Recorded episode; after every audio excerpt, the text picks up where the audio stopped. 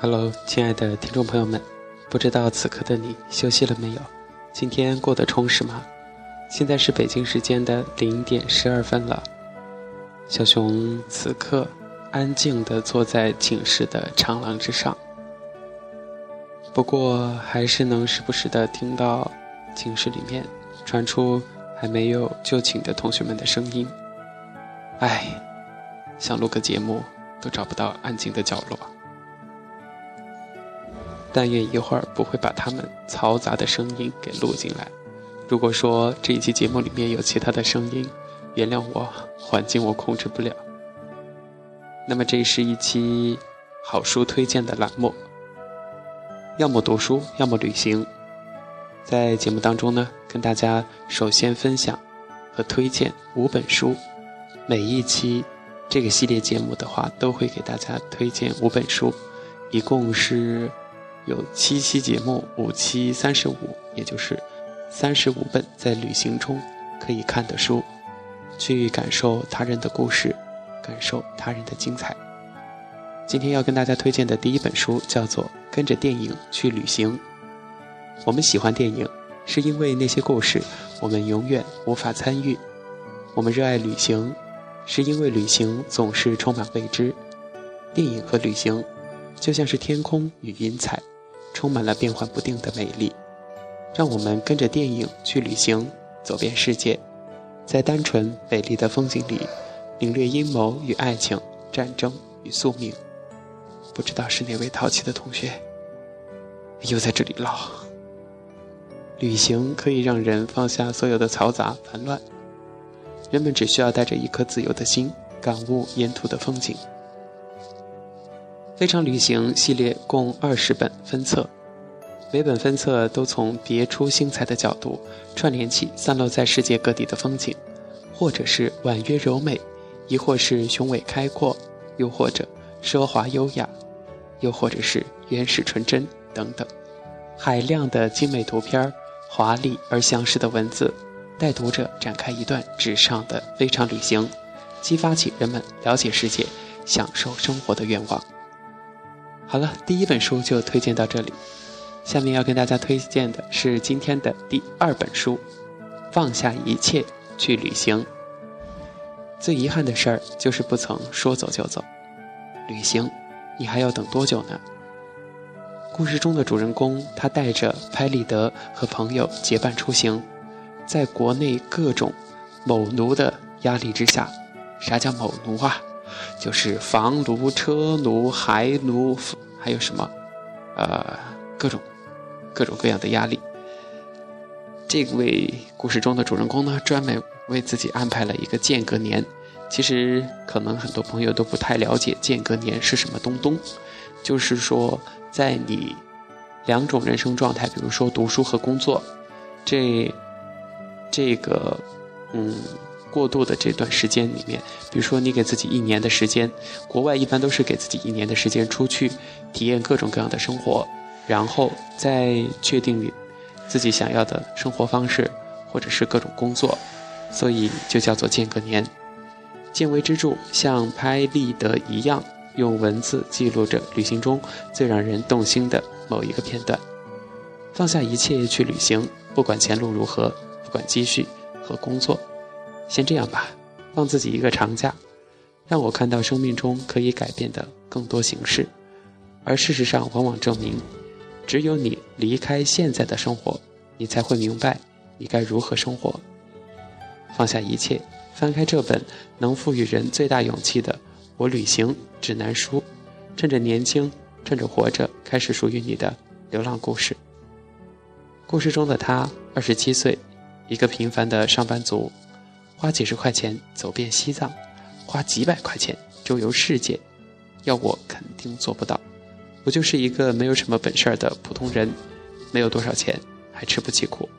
想辞职出去长途旅行，又做不到说走就走的潇洒。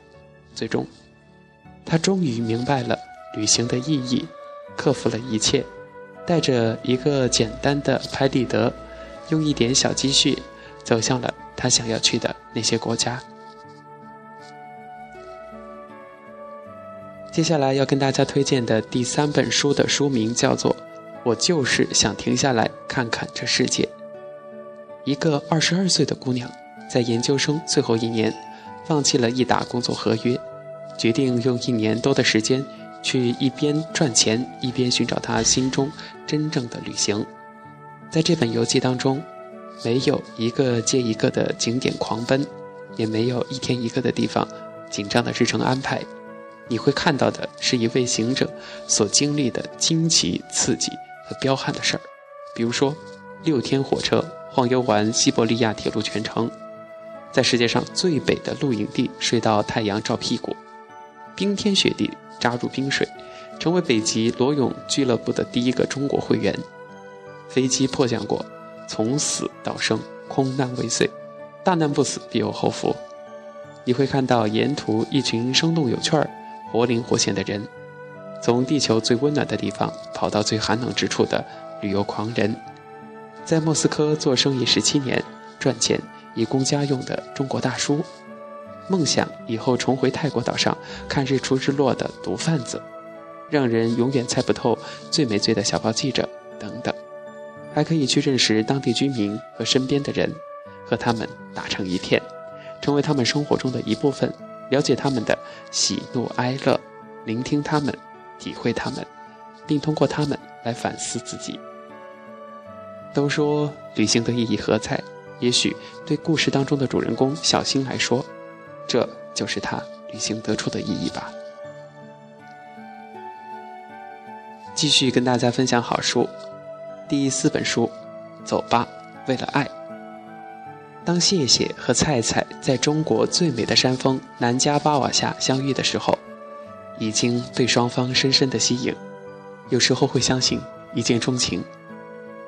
当时他们一个在广东，一个在上海，看似没有交集的人生，却因为对旅途的热爱而碰撞出了爱的火花。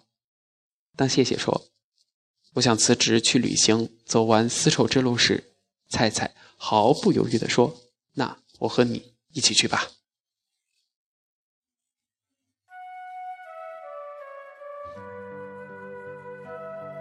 辞职去旅行，想象的那么难。菜菜退掉便宜的机票，和谢谢一起坐大巴去了朗勃拉邦。朗勃拉邦，这是他们共同旅行的第一站。时间好像被拉长，人生好像突然多了无数种可能性。他们在尼泊尔徒步，在雪山上生死相依，在印度经历了百年不遇的五十度高温呐，也看到了壮美的泰姬陵。他们甚至兴之所至，随亚航促销机票到了斯里兰卡，让错误的船票送他们到了停泊岛，在尚未被背包客染指的天堂流连忘返。为了省钱，他们有许多夜晚睡在机场。夜车，甚至是路边儿，旅途虽然艰苦，却看到了意想不到的美丽世界。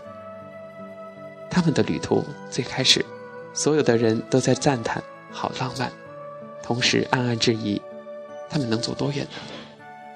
二零一一年，谢谢和菜菜再一次携手去了南印度，这一次，无名指上已经有了戒指。其实，去过哪里并不重要，重要的是。你是和心爱的人一起去的。人生的长度不是以你有多少次呼吸，而是以你有过多少次喘不过来气来计算的。谢谢和菜菜为爱出走的故事，只是印证了一个古老的真理：你有多勇敢，就有多幸福。接下来是今天最后为大家推荐的第五本书，《搭车去柏林》。有些事儿你现在不做，一辈子都不会做了。只要你想做成一件事儿，全世界都会来帮你。这是豆瓣有史以来评分最高的中国公路纪录片儿，这是旅游卫视《行者》栏目创下最高收视率的纪录片儿，这是让千万搭车粉丝翘首以盼，让无数背包客热情沸腾的行走故事。一个美籍中国小伙儿，古月。一个纪录片导演刘畅，在二零零九年夏天，一路上只依靠陌生人的帮助，从中国北京到德国柏林，用招手搭车的方式前进，途中共搭车八十八次，包括维族大爷的三轮车一次，伊拉克老农的拖拉机一次，吉普赛人的马车一次，途经十三个亚洲与欧洲国家，穿越中国、中亚和欧洲，耗时三个半月，行进一万六千多公里。最终抵达了德国柏林，完成了一次史无前例、艰辛浪漫的行程。而在那里，等待他们的就是古月的女友伊卡。唉，这个声音肯定被录进来了。楼下的大叔关门了。接下来继续跟大家聊，搭车之最慢，从吐鲁番到库车的一辆大货车，六百二十公里竟然花了十八个小时。搭车之最快，从布达佩斯到布拉格，五百三十公里，耗时三个小时。因为他们当时搭的是德国的老板豪华款回腾，原谅我，就是这辆车，德国老板的豪华款辉腾，不是回腾，时速二百公里，是因为看到这个时速，所以被惊呆了。